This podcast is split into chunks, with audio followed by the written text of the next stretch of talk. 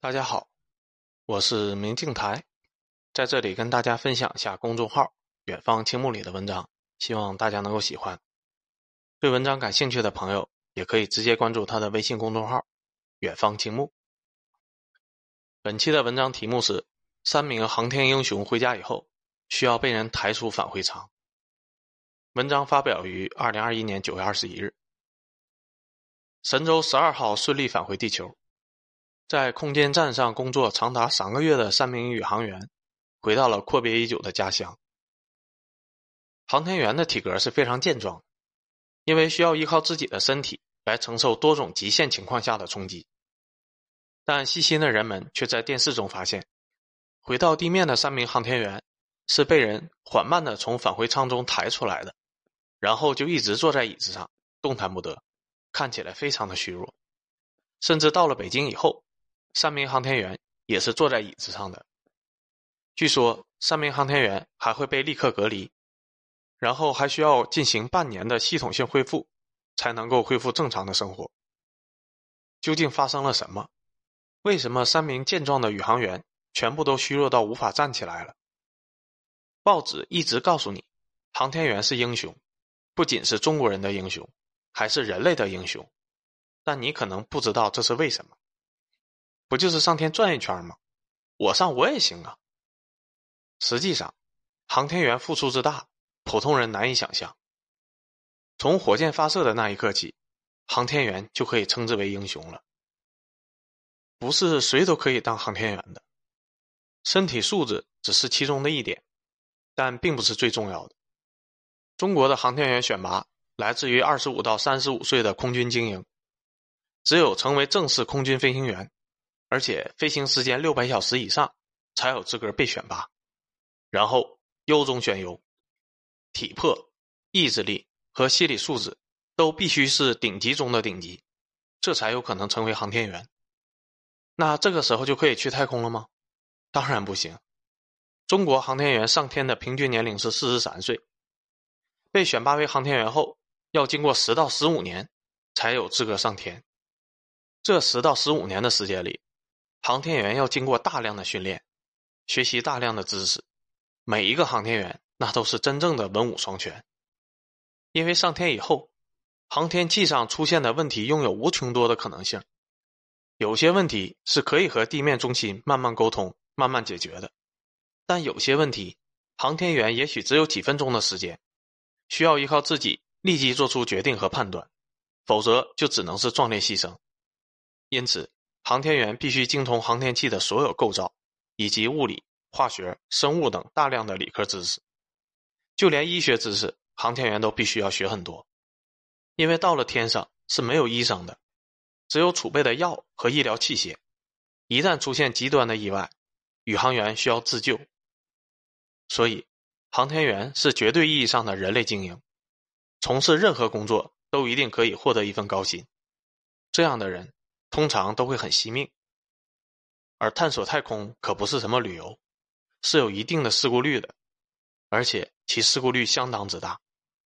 因为太空飞船上的零件，工作环境实在是太恶劣了。飞船上数百万个零件，只要有一个零件失效，就可能引发一场灾难级的事故。人类载人航天，平均每进行七十八次，就有一次事故发生。一旦出现事故，只有少量能够脱险，大部分都会导致航天员的死亡，平均的死亡率大概在百分之一左右。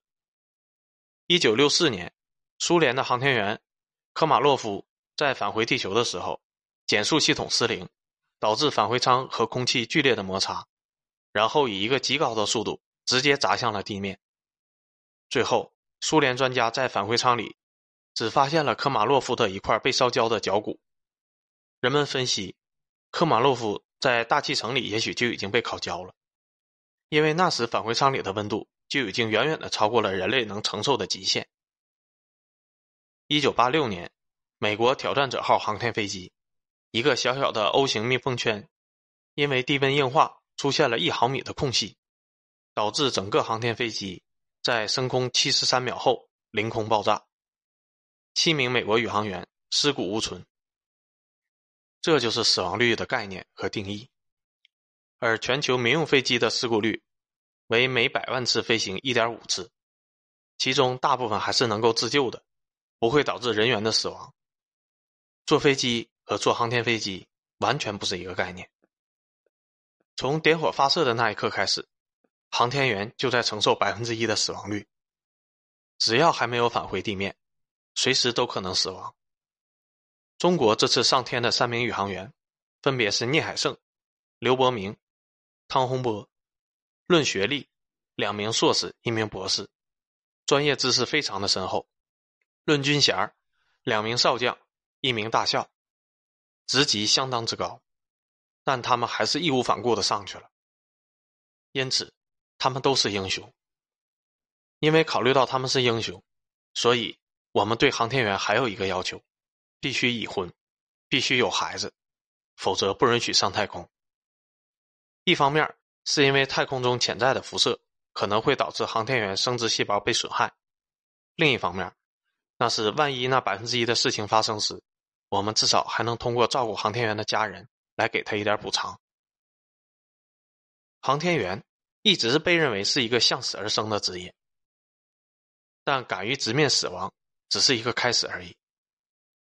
在上天以后，航天员失重了。失重不仅仅只是可以让你在太空舱里面自由自在的飘来飘去，还会给你带来巨大的麻烦。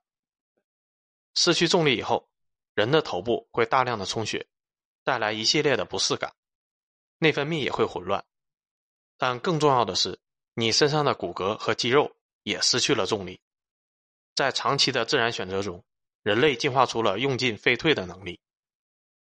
一个肌肉壮汉，如果当一周的宅男，丝毫不锻炼，那么肌肉就会开始萎缩；如果当一个月的宅男，肌肉基本就会萎缩大半；三个月的宅男能让你的肌肉完全回归到锻炼之前的状态，所有的健身努力都归零。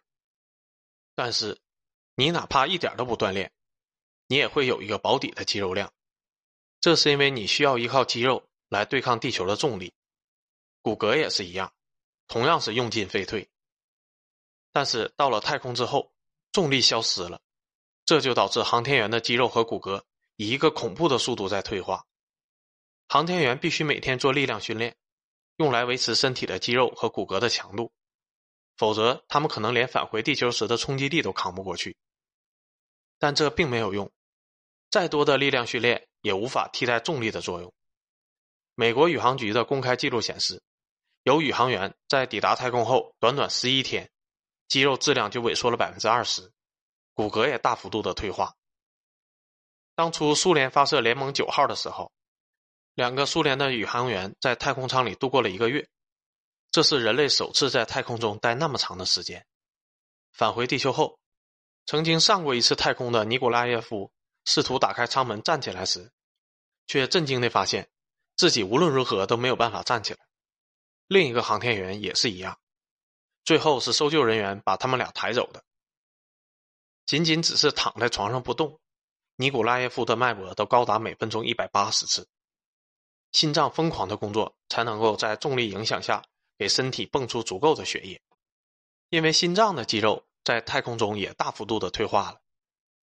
两名宇航员在出舱以后恢复了足足一个星期，才能够勉强的正常行走。这种现象后来被航天人谨记于心。而这次我们的三位航天员在太空中足足待了三个月，肌肉和骨骼早已经彻底的退化，成为了玻璃人。因此，他们只能被抬出返回舱，而且搜救人员还要小心翼翼的。除此之外。太空中是一个绝对纯净的环境。为了保护航天员的健康，太空舱内所有的空气都在反复的过滤消毒。长期无法接触细菌和病毒，这是好事儿，但也是坏事。健康确实是保证了，但身体的免疫系统也严重的退化。回到地球以后，重新接触那无数的细菌和病毒，航天员的免疫系统很有可能都扛不住。因此。航天英雄们返回地面以后，需要长时间的休养。和这些严重的损害身体健康的大困难比起来，空间站里的饮食困难、排泄困难、生活空间逼仄等小问题，简直不值一提。二零零八年九月二十七日，航天员翟志刚实施了中国首次出舱活动，成为了第一位进行太空漫步的中国人。那一次，翟志刚只进行了十分钟的太空行走，其目的也仅仅只是测试。而二零二一年七月四日，中国航天员刘伯明、汤洪波出舱执行任务时间长达七个小时，这是一次真正的太空出舱作业。出舱的目的是维修。天宫号已经到了需要维护的时刻了。维修也很简单，地面人员早就把所有的零件整合成了一个又一个的小箱子，宇航员只要拧螺丝就可以了。但在这一次的飞行任务中，光拆卸螺丝，我们的航天员就卸了一千多个。面板呐、盖板啊，都得先拆下来，然后才能够组装。但这是太空，不是地面。失重条件下，每一次拧螺丝都非常的困难，稍有不慎就会被弹到太空之中，而且他们还冒着随时可能死亡的风险。航天服不是衣服，严格来说，这是一个小型的太空舱，它和航天员之间的空隙非常的大，造这么大的航天服就是为了保证航天员的生命维持。但这样的衣服非常的脆弱。一旦遭受到外力的撞击，就会彻底的损坏。在太空中，有数千吨的太空垃圾，无数的碎片绕着地球运动，碎片之间互相的撞击又会产生更多的碎片，导致很多碎片只有芝麻粒大小，然后以超过十二公里每秒的速度在运动。理论上，这种碎片只要有一块击中宇航服，气密性被破坏后，暴露在太空中的航天员就会在三十秒内死亡。这种事情还没有发生过，因为人类在外太空活动的次数实在是太少了。不过，碎片曾击中过国际空间站，造成了一个直径七毫米的裂纹，这把所有人都吓出了一身冷汗。这种碎片如果击中了航天员，那就是当场殒命，没有任何救回的可能性。这就是出舱要承受的风险。人类冒这么大的风险去太空，究竟是为了什么？难道太空比地球舒服吗？当然不是，最舒服、最适合人类的永远都是地球，但人类必须有上太空的理由。这次负责在太空拧螺丝的，是一九六六年出生于黑龙江，二零零八年辅助翟志刚出舱进行太空漫步的刘伯明。二零一五年，刘伯明晋升为少将军衔，今年已经五十五岁了，因为经验丰富。因为祖国需要，本可以躺在功劳簿上享福一辈子的刘伯明少将，再次上天，重新体验了一次百分之一的死亡率。在刘伯明少将跨出舱门的那一刻，他用浓重的东北话不由自主地说：“哇，外面太漂亮了！外面的世界很漂亮，我们不能永远不出门，哪怕出门会承受一些风雨，而这些风雨。”现在由航天员们来替我们顶着。